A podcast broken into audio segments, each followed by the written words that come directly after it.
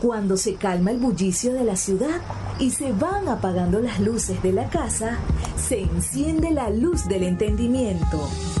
Desde este momento comienza Puerto de Libros, Librería Radiofónica, programa que contiene todos sus elementos tipo A. Puede ser escuchado por niños, niñas y adolescentes sin la supervisión de padres, madres o representantes.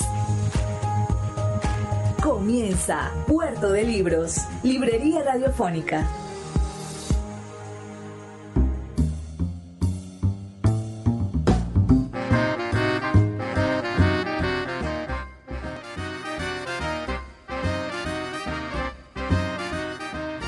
Estamos en Puerto de Libros, librería radiofónica, y nos encontramos en la ciudad de Caracas.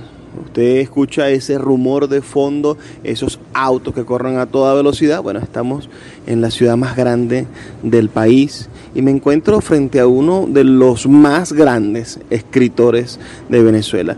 No solamente por, por la cantidad de libros que ha publicado, que posiblemente sea el escritor contemporáneo con más libros publicados, sino también por la dimensión que su obra literaria ha alcanzado. Me refiero a Armando José Sequera, quien nos ha brindado en los últimos meses su, su amistad, su comprensión y un montón de historias maravillosas que habría que recogerlas para escribir un libro, pero ya sería absurdo en el sentido en el que Armando todas sus historias las aprovecha para hacer literatura. Aunque la gente no le crea que son reales, bueno, sí le suceden y, es él mismo el personaje de una gigantesca novela que es toda su obra. Ah, Armando, envíale un saludo a, nuestro, a nuestra radio audiencia aquí a través de la 88.1 Radio Fe y Alegría de Maracaibo. Eh, ante todo, buenas noches y ya de paso esta buenas noches es el saludo. Eh, gracias por estar ah, escuchándonos, gracias por estar presentes en la ausencia y gracias este, por estar atento a cuanto se transmite desde este puerto de libros, que es un espacio radiofónico dedicado a probablemente el que es el, el arte más excelso, la literatura, porque la literatura los comprende a todos.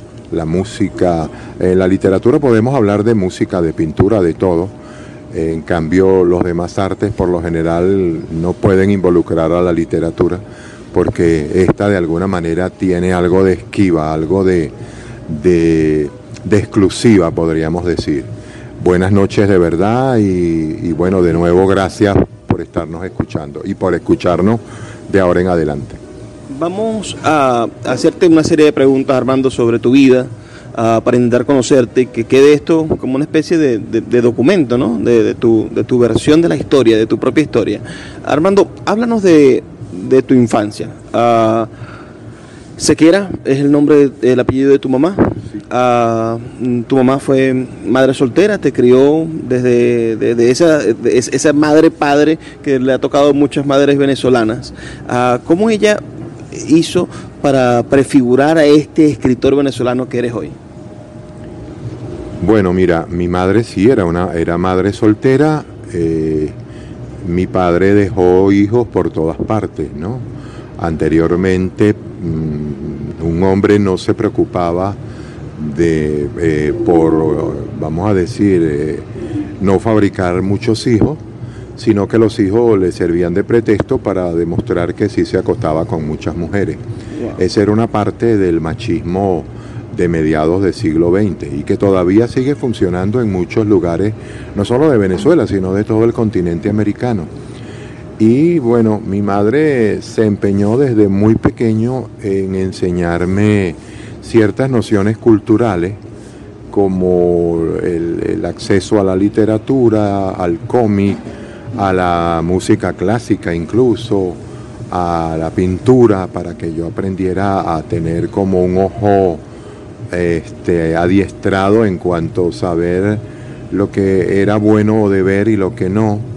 Y todas esas cosas este, de alguna manera fueron como prefigurando una personalidad, mm, si no de escritor propiamente tal, de alguien con tendencia a disfrutar las artes.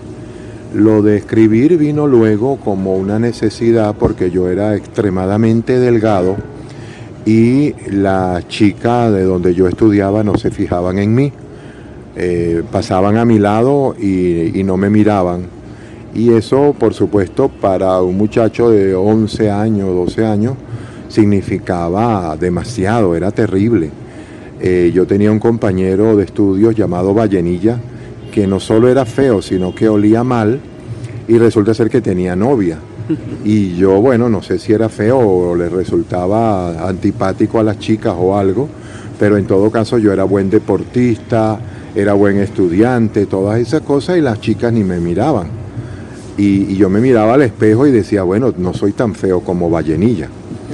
Pero ah, de repente, bueno, me di cuenta un día en que estaba frente a, a una ventana cerrada, eh, había mucha claridad afuera y el salón de esa ventana estaba a oscura, por lo tanto se convirtió en una especie de espejo.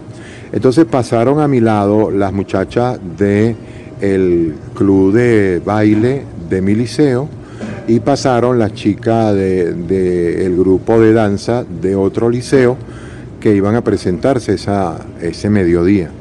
Y curiosamente ninguna de, de, de dos grupos que pasó a mi lado me vio. En ese momento yo vi hacia la ventana cerrada que estaba convertida en espejo y advertí porque estaba al lado de un pequeño jardín que yo me confundía con los arbustos. Entonces dije, bueno, no puedo solucionarlo de mi delgadez, tengo que buscarse una solución. Y curiosamente a la mañana siguiente, mientras desayunaba en el cafetín, a la misma mesa se sentaron dos chicas que provenían de otro liceo y eh, estaban hablando de un muchacho que escribía poemas y se los regalaba a las chicas. Una de ellas había recibido dos y la otra no había recibido ninguno. Pero conversaban al respecto y entonces yo me di cuenta que podía dedicarme a hacerle poemas a las muchachas que me llamaran la atención. Este, primero hice lo que yo llamé un, posteriormente un estudio de mercado, a ver si había poetas en mi liceo. Cuando advertí que no, bueno, entonces decidí llenar esa vacante y escribí poemas para tres chicas, tres poemas para cada una de tres chicas que me llamaban la atención. Pero sucedió que un amigo que, digamos, este, le gustaban las matemáticas, me dijo que si yo quería tener oportunidad tenía que ceñirme al sistema decimal, es decir, regalarle mis poemas a 10 chicas para que por lo menos una de ellas se prendara de mí. Le, estuve como 15 días buscando las otras 7 y en efecto eh, les escribí poemas a 10, pero no de la manera normal, que sería un poema cada uno sino que el salvaje que comencé a hacer en la literatura, escribiendo bastante, se manifestó ahí por primera vez y, y compré 10 libretas Alpes que traían 25 hojas, es decir, 50 páginas, y le escribí 50 poemas a cada uno durante casi tres semanas. Eso me tomó tres meses en dárselo porque además yo era bastante introvertido y al cabo de esas tres semanas fui de pupitre en pupitre o de salón en salón y se los ponía sobre la, eh, la tabla del pupitre, tómale eso y salía corriendo. Y bueno, terminé con tres novias y eso me produjo varios problemas. Bueno, esa historia está en Por culpa de la poesía, una hermosa novela que te publicó Alfaguara. Vamos a identificar la emisora. Volvemos en brevísimos dos minutos y continuamos con Armando José Sequera, nuestro entrevistado en esta noche en Puerto de Libros, Librería Radiofónica.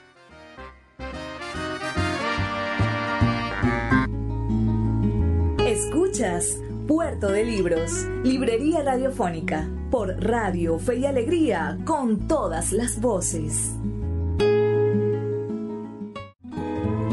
El poeta Luis Peroso Cervantes le acompaña en Puerto de Libros, Librería Radiofónica, por Radio Fe y Alegría, con todas las voces.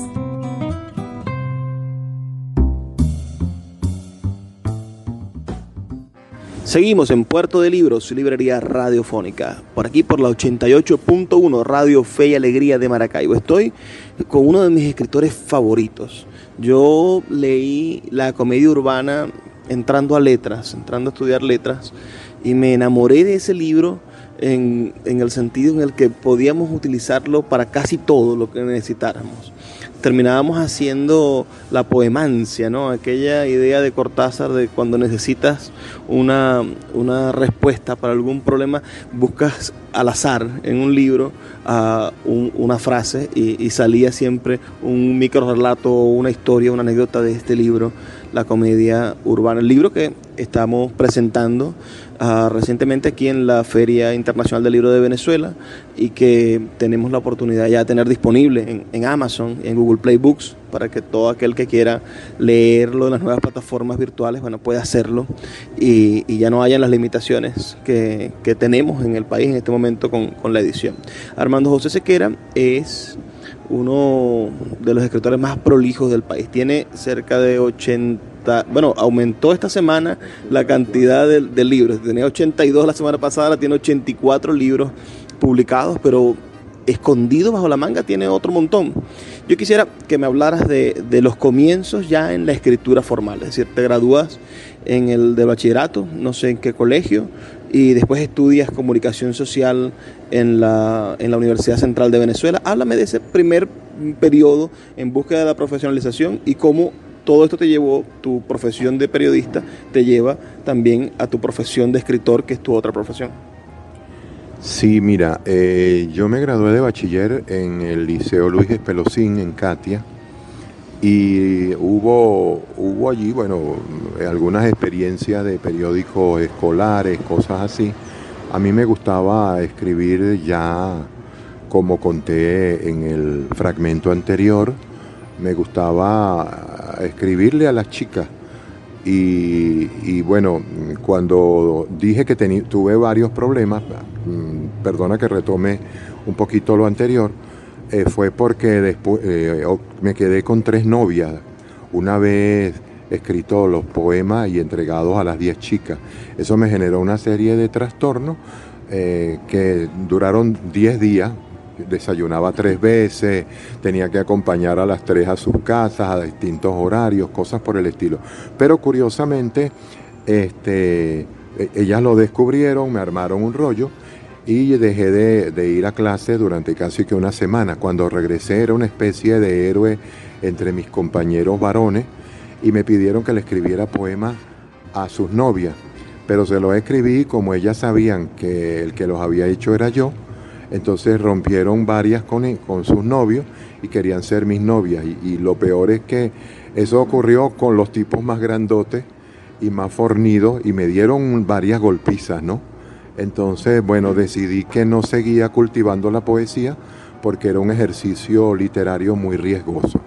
Me dediqué más que todo a la narrativa y así comencé también a escribir cosas de prensa y a de alguna manera acercarme a lo que iba a ser mi profesión universitaria, la de comunicador social. Estudié comunicación social en la Universidad Central de Venezuela, me gradué en la mención audiovisual con un libro de fotografía al que en ese momento llamé La comedia urbana. Era un libro de fotografía en torno al enfrentamiento entre el peatón y el automóvil por el dominio del espacio urbano, en particular en la ciudad de Caracas. Eh, ese trabajo obtuvo mención publicación y luego fue publicado el texto sin la fotografía por la Academia de la Historia con el título de Alegato contra el automóvil. A la par de eso, bueno, desde que comencé en la Escuela de Comunicación Social, eh, creamos varios amigos y yo un grupo literario llamado El Cobalto Anémico y la Casa Catártica, que publicábamos una revista multigrafiada y a la par una página en el periódico Prueba, que era de la Escuela de Comunicación Social. De ahí surgieron varios escritores, Eloy Yagüe, este, Earle Herrera, eh, Hugo Colmenares, eh, yo mismo, José Gregorio Bello Porras. Es decir, hubo un grupo que estuvo en, esa, en esas páginas y bueno, y, cada uno luego se desarrolló por su lado. Mi trabajo literario fue luego reconocido con una beca en el primer taller de narrativa del Centro de Estudios Latinoamericanos Rómulo Gallego, que lo dirigió Alfredo Armas Alfonso. Y bueno, yo para entonces yo pensaba que Alfredo era lo que llamaban en la prensa un escritor telúrico, pero cuando lo conocí me di cuenta que era un escritor mucho más allá, era universal y era probablemente, a mi modo de ver, uno de nuestros mayores autores de literatura. Y no solo eso, sino una persona tan humana que en cierto momento yo hablé con él al cabo de, un tiempo, de una relación muy cercana, casi que de padre e hijo, y le dije que me hubiera gustado que él hubiera sido mi padre. Y, bueno, y lo fue durante mucho tiempo, me aupó a escribir, a publicar y todas esas cosas. Mi primer libro salió de ese taller, un libro llamado Me pareció que saltaba por el espacio como una hoja muerta, con un título que luego el diseñador de la portada me reclamó el pintor Alirio Rodríguez, fue el diseñador de esa portada, me reclamó que no le, con ese título tan largo casi no le había dejado espacio para él hacer una ilustración. Entonces ocurrió que, bueno, que este, ese libro, mm, digamos que tuvo suerte, porque eh, se vendió la edición de como 2.000 ejemplares que sacaron, eh, supongo que una gran parte se regaló también, y bueno, de alguna manera me posicionó como un escritor prometedor para el futuro, pues. Es muy curioso porque, claro, cuando ese libro salió en 1977 yo tenía 24 años, pero sucedió que eh, me acuerdo haber asistido un día a un encuentro de escritores y estaba allí Juan Liscano, que me recibió con bastante cariño, ya nos conocíamos, y entonces le dijo a, las personas que estaban presentes, y me, presentó, valga la redundancia, y les dijo, este es un, joven escritor muy prometedor, es decir, eh, a los 42 años ya seguía siendo prometedor. Y eso siempre me ha preocupado, seguir siendo prometedor y nunca ser una realidad. Pero bueno, hay personas que piensan lo contrario, como, como Luis, que se ha convertido ahora en, en uno de mis nuevos editores. Yo comentaba anoche, precisamente cuando hablaba de, la edición que hicimos de, la comedia urbana, ya la novela que recoge 720, 720 microrelatos y que se convierte en una forma de radiografiar Caracas en un minuto.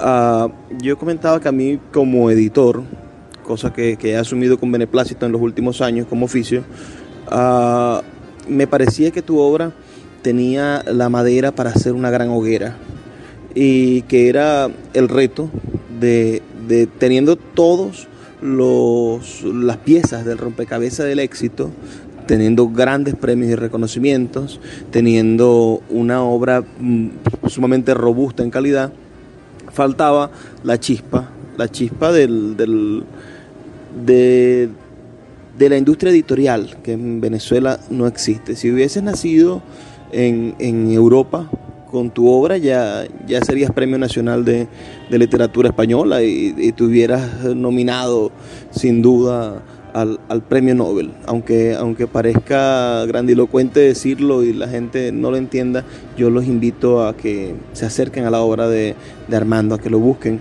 Armando, también tienes ah, una extensa obra de literatura infantil. ¿Por qué decides escribir para niños?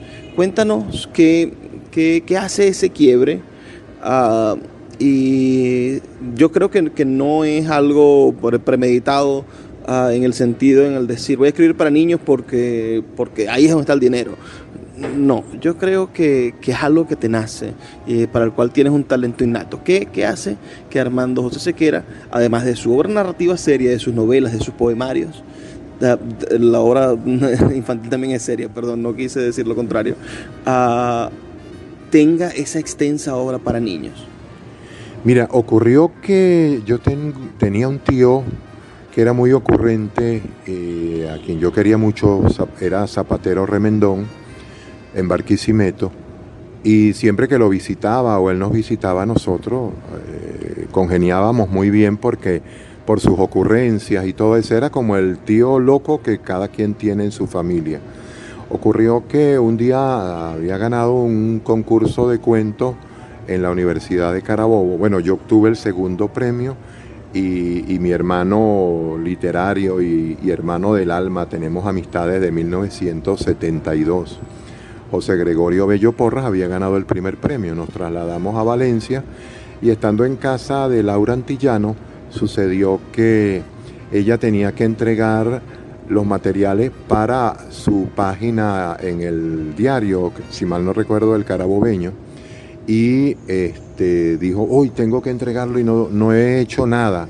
Entonces yo le dije, bueno, no te preocupes, dime cuántas cuartillas necesita. Yo acostumbrado a mi trabajo periodístico, cuántas cuartillas necesita y yo te escribo aquí algo. Y me senté a la máquina de escribir y me salieron tres textos en torno a mi tío. Y fue muy curioso porque fueron los primeros tres textos del primer libro que yo hice destinado a niños, eh, que posteriormente se llamó Evitarle malos pasos a la gente. Con ese libro obtuve dos años después el premio Casa de las Américas en Cuba y, eh, ¿cómo se llama? 15 años más tarde, el diploma de honor IBI en Basilea, en Suiza. Eh, entonces, claro, dos premios internacionales con ese libro me hicieron creer, todavía me lo creo, que tenía algún futuro en el campo de la literatura para niños y jóvenes. El premio IBI, para quienes no lo saben, es uno de los premios más importantes de literatura infantil de toda Europa. Es decir, es una, especie de, escalafón obligatorio para ganar el Christian Andersen, que es el premio Nobel de literatura infantil. Sí, este, cuando yo lo recibí, yo lo recibí en el banco del libro como, como quien recibe un premio, eh, el premio del concurso de cuento del Abasto, la Coromoto, eh, en quién sabe, en Tucuciepón abajo, una cosa así, un pueblo de esos perdidos que ni siquiera se sabe si existe o no, eh, bueno, aparece en los mapas. pero luego vino un escritor español a Venezuela, a quien la embajada española me pidió que recibiera, y el hombre me miraba como desde unas alturas eh, interplanetarias, y era porque había ganado el diploma de honor IBI ese mismo año. Y cuando se enteró que yo también lo había ganado, eh, bajó y me miró desde la misma altura y cuando se enteró que yo tenía el premio Casa de las Américas en literatura infantil, empezó a verme desde abajo. Entonces me contó que el diploma de honor IBI era un premio consagratorio en Europa que abría las puertas para todas las editoriales y que precisamente este, podía ser como una especie de antesala para más adelante obtener el, el Han Christian Andersen que da el mismo IBI. Pero eh, posteriormente se creó el Astrid Lindgren por el gobierno sueco eh, y es un premio eh, con una dotación en coronas eh, equivalente al premio Nobel de Literatura. Y bueno, ya yo tuve en el 2006 una nominación a la Astrid Lindgren. a veces con una nominación yo siento que basta. Este, claro, sería mejor el premio, pero, pero creo que es, un buen reconocimiento que uno lo nominen para un premio de esa talla, de esa envergadura.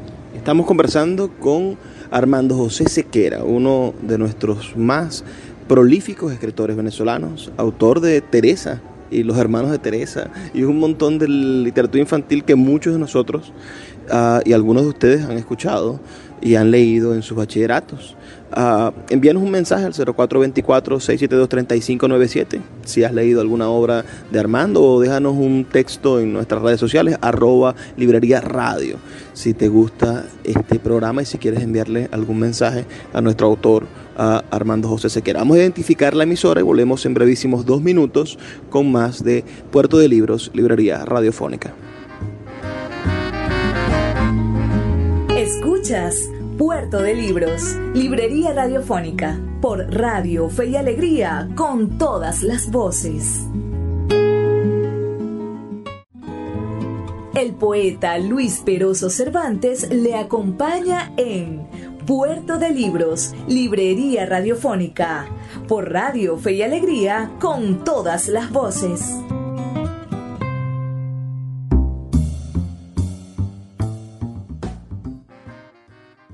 Seguimos en Puerto de Libros, librería radiofónica, por la 88.1 Radio Fe y Alegría de Maracaibo. Ustedes saben que nuestro puerto está abierto para que cada uno tome una de estas embarcaciones mágicas y maravillosas que son los libros y en estos barquitos de papel de tapa, de tapa dura uh, usted se pueda lanzar a la aventura. ¿no? Uh, hay muchísimas embarcaciones. Solamente entrar al puerto y darse cuenta de que cada uno de estos barcos tiene un destino diferente, pero que es el mismo destino, el destino de la felicidad. Nos hace felices leer. Y hoy tenemos a un escritor que tiene un menú extensísimo de, de, viajes. Él mismo es una agencia de viajes, tiene uh, destinos hacia, hacia todos lados. Yo considero que, que la llamada que nos hizo Armando hace ya algunos meses, unos cuatro o cinco meses, diciéndonos que quería reeditar algunos textos con nosotros, es la llamada más satisfactoria que he recibido en el 2019. Y, y daría lo que fuera para volver a recibirla si existen otras dimensiones. Espero que, que mis yo paralelos también hayan recibido la misma llamada.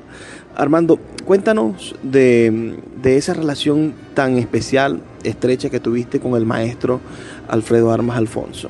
Uh, ese, este escritor, uh, autor del Osario de Dios, autor de... que, que logró prefigurar un pueblo imaginario que al mismo tiempo era un reflejo del pueblo donde él creció, uh, que recogió la oralidad de sus ancestros, de sus tías, de sus vecinos, pero que del mismo modo lograba hacer que esa oralidad se convirtiera en, en un patrimonio de, de, nuestra literatura y de, y de toda Venezuela. Uh, ¿Cómo fue esa relación? Uh, sé que trabajaste con él en la Universidad Simón Bolívar. Cuéntanos un poco esa experiencia laboral también. Haznos saber en qué dedicaste tu vida después de, de, haberte graduado como comunicador social y de qué manera uh, esta guiatura de Alfredo Almas Alfonso te, te sirvió para, para ser quien eres.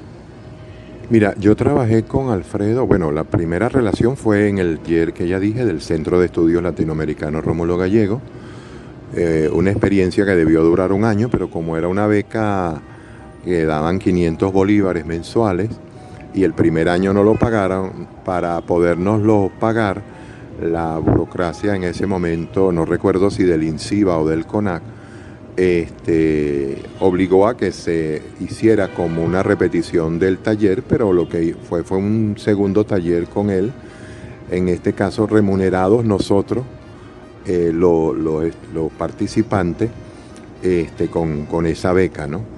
Y tuve la, la ventaja probablemente ante muchas otras personas que han pasado por talleres de tener un taller que duró dos años.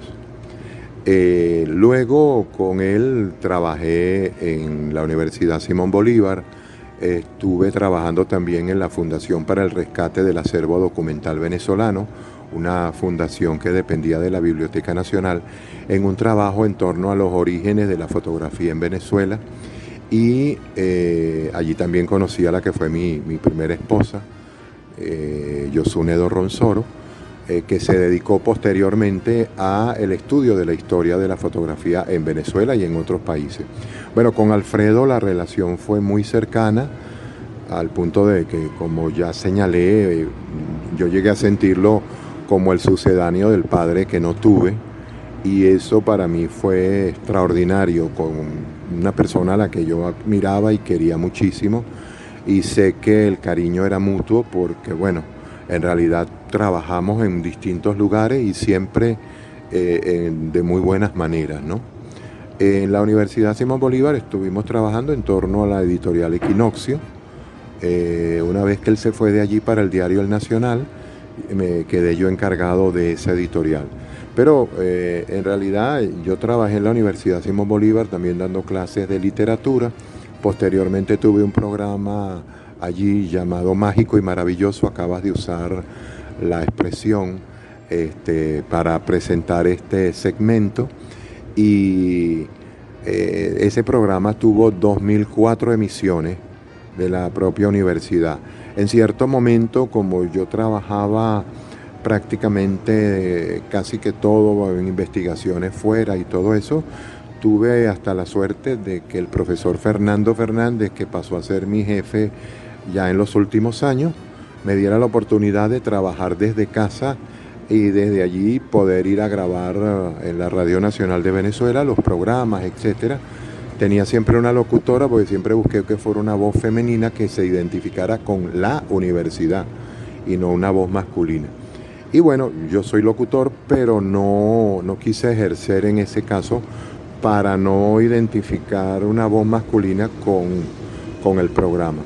Bueno, eh, luego estuve trabajando, fui fundador del Diario de Caracas, eh, su primer director de páginas culturales, y estuve haciendo distintas cosas en, en el periodismo, solo que el trabajo literario fue cada vez como cobrando más cuerpo y empecé a dictar talleres, conferencias, múltiples cosas a la par que trabajaba en la Universidad Simón Bolívar haciendo ese programa de radio.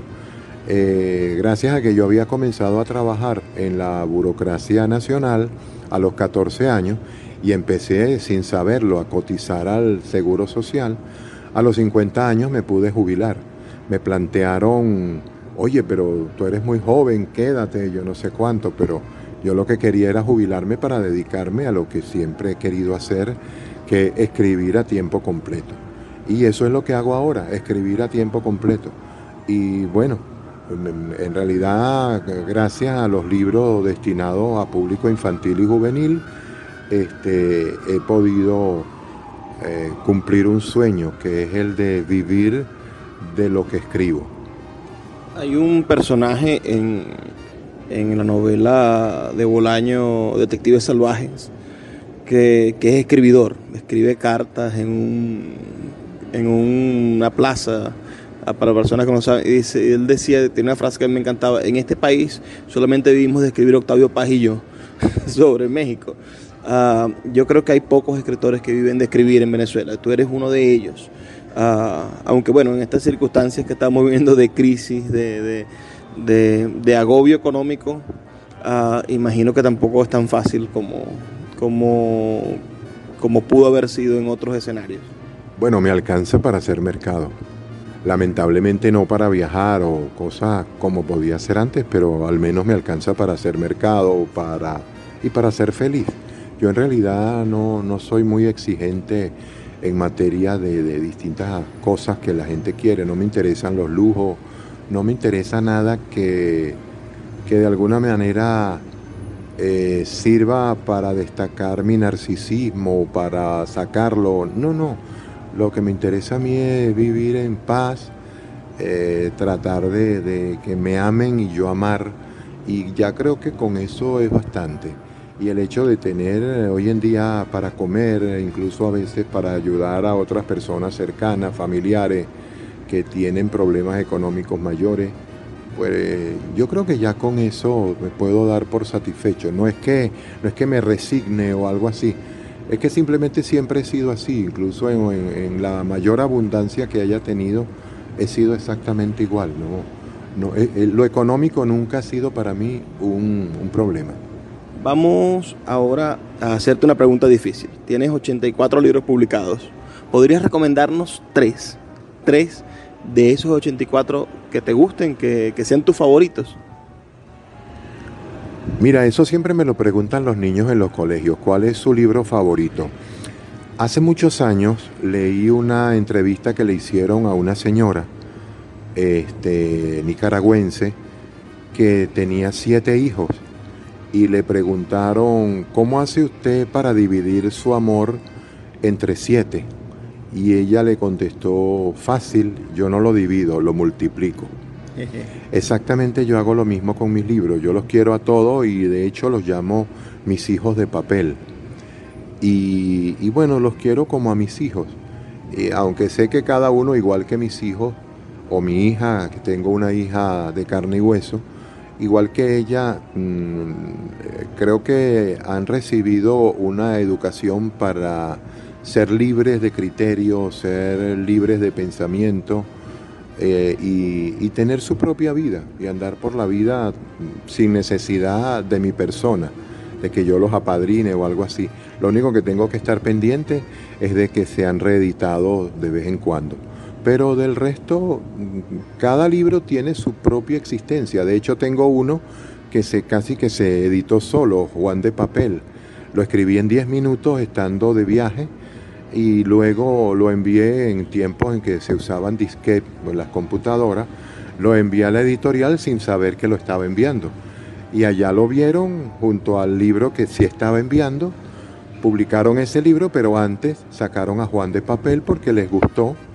Y bueno, me encontré con que el libro estaba editado sin ni siquiera yo saber que lo había enviado. Eh, eso demuestra eh, la independencia existencial que mis libros tienen con respecto a mi persona. Algunos otros eh, han tenido premios, han salido, todas esas cosas, y después mm, descubro que tienen una vida independiente. Por ejemplo, el caso de la comedia urbana, un día me sorprendió porque en una reunión que tuve de profesores en España de literatura, eh, me enteré que en la Universidad de Roma, en la Universidad de Lyon y en la propia Universidad de Salamanca, donde estaba invitado, este, la comedia urbana era estudiada como una gran obra de finales del siglo XX en el continente americano.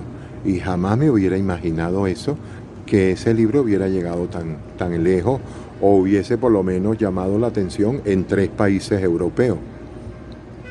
Bueno, Armando, eh, te voy a hacer una pregunta breve. Si yo te, si, si te preguntáramos cuáles son tus palabras favoritas, ¿nos podrías decir palabras que siempre te acompañan? Mira, mi palabra favorita es la palabra mañana. No solo por lo que tiene de porvenir, de futuro, de promesa, de, de, de proyecto, sino también porque fue la primera palabra que yo leí. Mi madre me enseñó ah, las letras, las consonantes y las vocales y cómo sonaba cada una cuando yo tenía cerca de cuatro años, pero no le hice mucho caso. Sin embargo, un día eh, yo leía, o ella me leía suplementos de cómics que comprábamos este, en, en, en librerías, en kioscos, etc. Y ella me los leía pasando el dedo índice sobre los globitos con diálogo. Mm, curiosamente, un día ella llegó con tres suplementos nuevos a la casa y este, me dijo, déjame que me bañe, me acomode, coma y te leo entonces uno.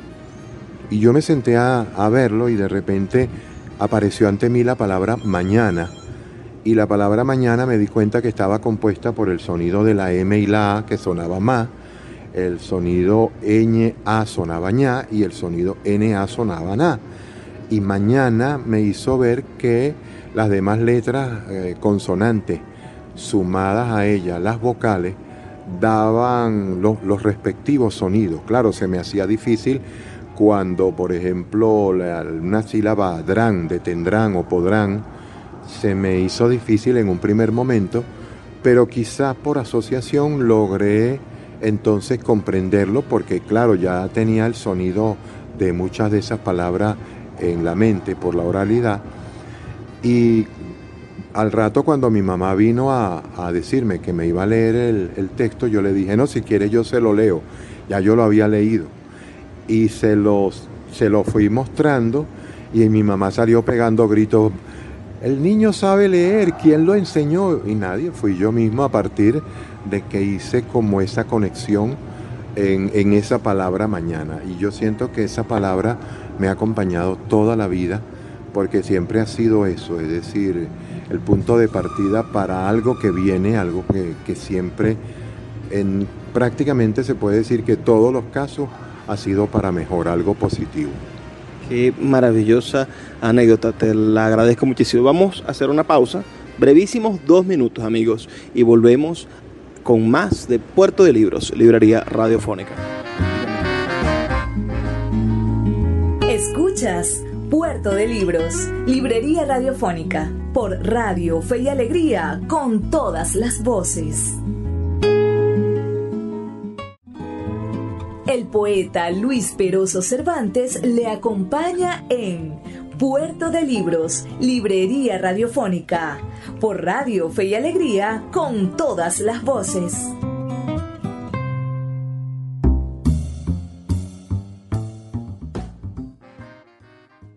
Seguimos en Puerto de Libros, Librería Radiofónica, este espacio que hacemos con tantísimo gusto para todos ustedes todos los días. Si nos estás escuchando uh, y te gusta esta, esta entrevista con Armando José Sequera, puedes escribirnos al 0424-672-3597 o a nuestras redes sociales arroba librería radio en Instagram y en Twitter. Armando, no quisiste responderme la pregunta de los tres libros. Yo sé que es difícil uh, preguntártelo porque los amas a todos por igual, pero son tantos que podrás tener algún tipo de favorito. Mira, eh, como a mí me gusta colarme de, contrabando en los puertos, y este es un puerto de libros, te voy a colar un cuarto. En realidad puedo mencionar el que considero es mi mejor libro para niños, que se llama Fábula de la Mazorca, pero no puedo dejar de lado a Teresa, que es mi libro más exitoso, y Evitarle malos pasos a la gente, que es el libro que ha obtenido dos premios internacionales y a la par ha tenido repercusión en el exterior también, no solo en Venezuela. Este, pero no puedo dejar afuera la comedia urbana, que es como mi hija que nació madura eh, así como, como los otros nacieron siendo niños, la comedia urbana nació ya siendo adulta y este, me ha acompañado en muchísimos lugares, en muchísimos espacios y he tenido bastantes satisfacciones con esa novela. De hecho, es un libro de cuentos, una novela construida con cuentos y eso me llevó a una anécdota. Le envió un concurso de novela y la descalificaron porque era un libro de cuentos y luego le enviaba a otro concurso de narrativa como libro de cuentos y ganó y recibió un diploma en el que decía que el premio era para la novela La comedia urbana. Eh, anécdotas como ese hay bastante en torno a ella. Bueno, La comedia urbana ha sido reeditada recientemente por Sultana del Lago Editores. Uh, nuestro objetivo con estas ediciones es bueno, sumarnos al, al, nuevo mercado editorial del mundo. Es decir, ya el, quedó en el pasado la necesidad de sacar 5.000, 10.000 ejemplares para distribuirlos en librerías. Nos encontramos con que ahora cualquier persona que tenga un teléfono inteligente puede tener, tiene en, de hecho una librería en, el, en, la, en la Play Store. Y tenemos a Amazon, que bueno, que es el gran, gran, gran monstruo transnacional del libro que, los antiimperialistas la ven con, con, con recelo, pero que a fin de cuentas es una herramienta que puede ser utilizada por cualquiera. Lo importante es el beneficio que le pueda traer a la humanidad. Y si son libros, no creo que haya mayor... que, que, la dosis de veneno no tenga su antídoto en el propio libro. Uh, Armando, háblanos de esta novela, quedan poquitos minutos del programa ya, este es nuestro último segmento, como ustedes saben, pero háblanos de, de ¿Qué le recomiendas tú a una persona que quiera leer la comedia urbana, que son 720 relatos que narran la historia de Caracas desde las 8 en punto de la mañana hasta las 8 y un minuto?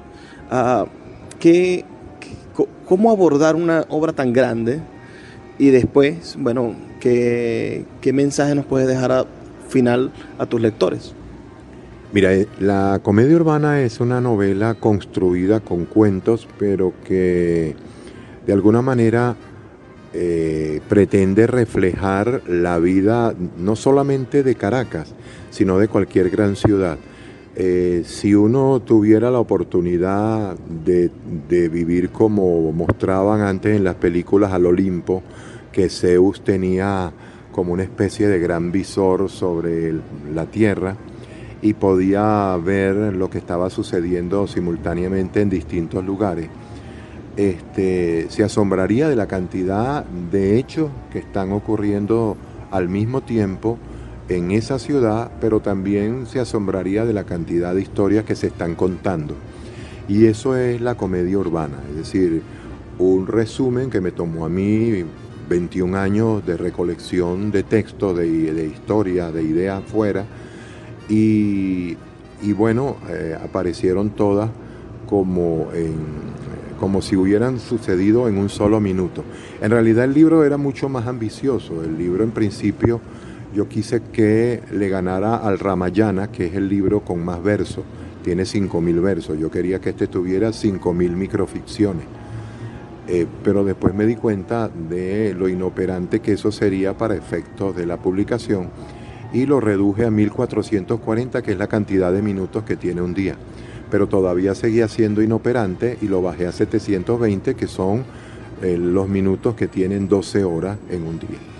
Eh, todas esas historias se pueden leer eh, como algo que está sucediendo simultáneamente con múltiples este, protagonistas, tanto los que narran como los que escuchan y a la par los que forman parte de las anécdotas.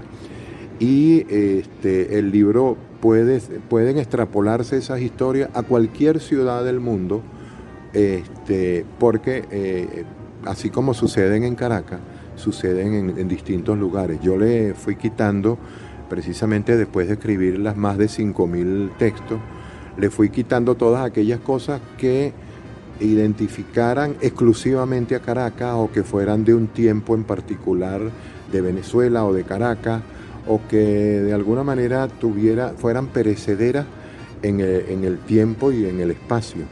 Y logré que el libro solamente contuviera historias que pueden contarse en Venezuela, en Colombia, en Ecuador, en cualquier lugar de nuestro continente e incluso en cualquier lugar de cualquier otro continente. Y eso, pues, de alguna manera creo que es lo que ha llamado la atención. Yo invito a que las personas que se quieran asomar a un libro que está lleno de, mucho humor, un humor que no es que yo lo coloqué allí, es que es el humor que tenemos los venezolanos y que transmitimos permanentemente cuando hablamos, cuando estamos contando cosas. Este, quien quiera ver un retrato hablado, no solamente de Caracas, sino también de Venezuela y del continente americano, eh, lo va a encontrar en la comedia urbana. Es, un retrato hablado y expresado por sus propios protagonistas. Mm, me gustaría que, bueno, no solamente leyeran mi novela, que también leyeran los otros libros que me va a publicar próximamente Sultana del Lago, pero también los, demás libros de otros autores que publicará y está publicando o ha publicado Sultana del Lago, porque, bueno, observo que tú tienes un, un nivel de exigencia bastante alto para publicar y eso, por supuesto, va a llevar a la larga a que Sultana del Lago se convierta en la próxima gran referencia de, la literatura venezolana en cuanto editorial.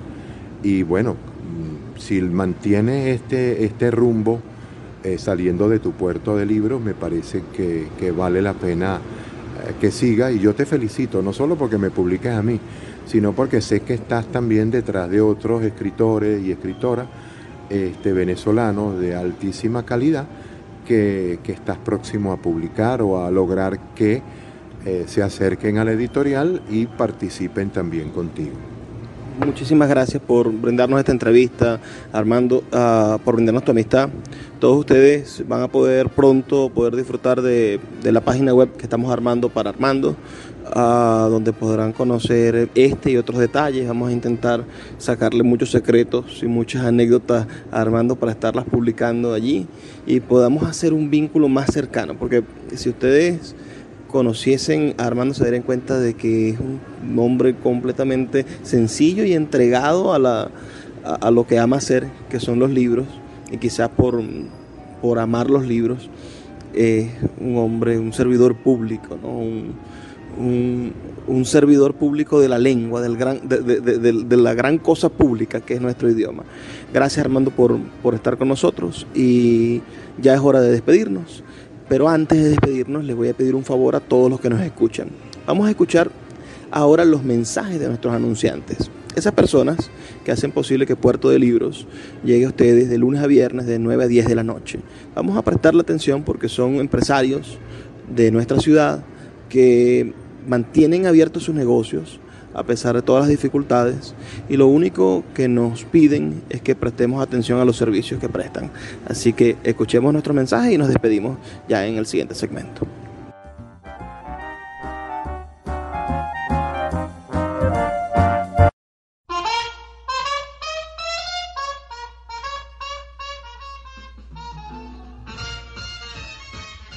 Sultana del Lago Editores es una empresa de servicios editoriales radicada en Maracaibo, la única que presta servicios de impresión bajo demanda en nuestra ciudad. Gana dinero vendiendo tu libro en su plataforma virtual. No necesitas invertir en grandes tirajes. Tus lectores podrán leerte a la vuelta de un clic y obtendrás regalías. Por ello, su eslogan dice, escribimos, corregimos, diseñamos, editamos, difundimos, vendemos y hasta cobramos por ti. Conoce más en su página web www.sultana.com.be o siguiéndoles en Instagram como arroba sultana del lago.